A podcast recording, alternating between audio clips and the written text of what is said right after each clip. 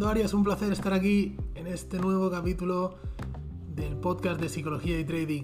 Y vamos a hablar de un tema muy curioso, que es el hecho de querer tener razón. Eh, el ser humano, eh, desde siempre, desde pequeñitos, ¿no? Eh, siempre queremos tener razón. Nos cuesta mucho aceptar nuestros errores. y hasta que no nos demuestran lo contrario, seguimos insistiendo. Y, aún así, hay veces que aunque nos demuestren lo contrario, nosotros seguimos, ¿no? Y seguimos y seguimos queriendo tener razón, ¿no? Y esto realmente en el trading es algo muy, muy, muy peligroso. Eh, el componente emocional es algo de lo que vamos a hablar hoy. Eh, es uno de los elementos clave y sobre los que más tenemos que trabajar.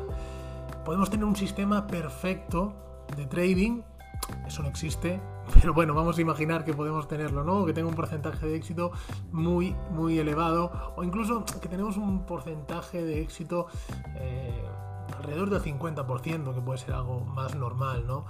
Con una buena gestión del riesgo, eh, si tu riesgo asumido es R, digamos, y tu objetivo de beneficio es 2R, con un sistema de trading en, lo, en el que aciertes un 50% de las veces, ya serás un trading rentable, ¿no? ¿Dónde está el problema? El problema está en las emociones. El cerebro del ser humano está diseñado para ser racional, para asumir el mínimo riesgo posible y como decíamos, sobre todo para tener razón. Ya puedes ser un gran empresario, tener éxito en los negocios, una persona muy tenaz, con muchísimos conocimientos, o incluso ser la, persona que mejor conoce del mundo cómo funciona el mercado. Si no tienes el control de tus emociones, eh, estás perdido, ¿no? ¿Cuántas veces te ha pasado que has entrado en una operación y tu pulso se acelera? A partir de ese momento, da igual cuánto sepas, tus emociones pasan a tomar el control de la operativa. La operación empieza con ligeras pérdidas. Ostras, ya me he equivocado. Luego eh, recupera, pasa tu punto de entrada y empiezas a ganar unos cuantos puntos y piensas, bien, bien, tenía razón, era una operación buena. El precio empieza a darse la vuelta y ronda otra vez tu zona de entrada. Ostras, no me había dado cuenta que tal indicador decía que no y empiezas a dudar, ¿no?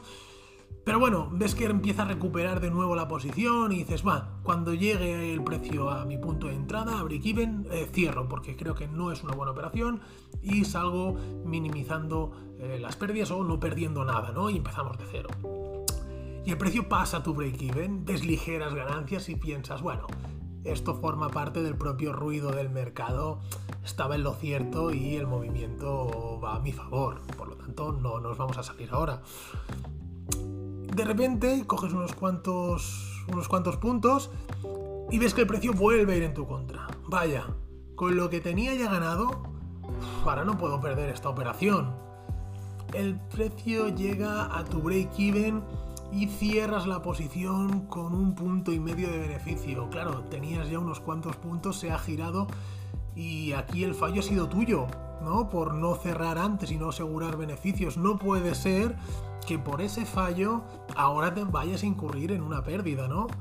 Eh, pero bueno, has apurado porque seguías esperando tener razón y has aguantado hasta tu break-even antes de, antes de cerrar la operación justo en ese momento y antes de que obviamente eh, toca tu break-even por un par de puntitos, el precio se gira en la dirección que habías pensado con un largo movimiento a tu favor. Y tú piensas, oh, ¿cómo puede ser? Si es que lo sabía, ¿no? Lo, tenía claro. Eh, bueno, este es un ejemplo eh, bastante habitual.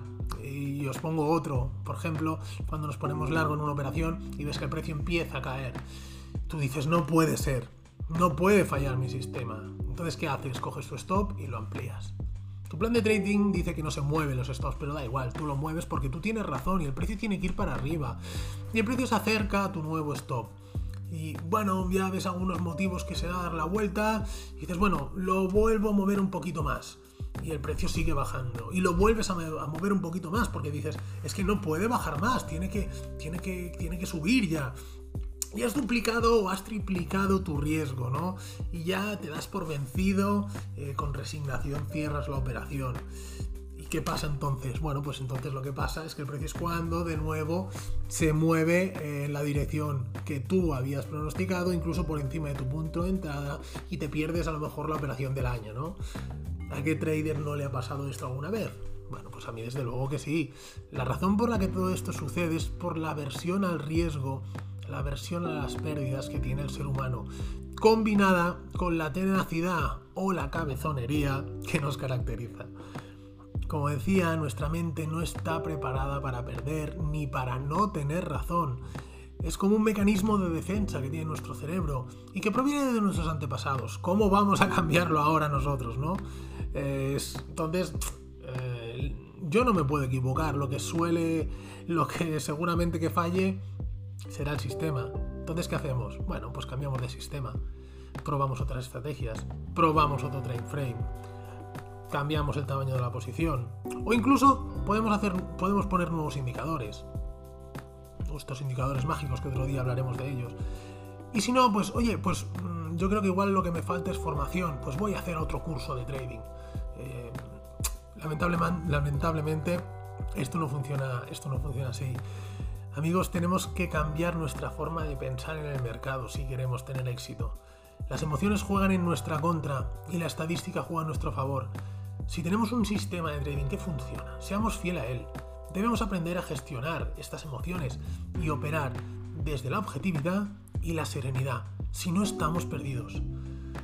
Hablaremos en otros, en otros episodios sobre cómo gestionar esas emociones, pero por ahora es importante que hagamos una reflexión con nosotros mismos, analicemos con toda la capacidad crítica si estamos psicológicamente preparados para de vez en cuando no tener razón. Espero que os haya gustado el episodio de hoy. Como siempre, compartirlo, darle 5 estrellas y dejar vuestros comentarios con ideas o con lo que me queráis decir. Un fuerte abrazo y seguimos la semana que viene. Chao.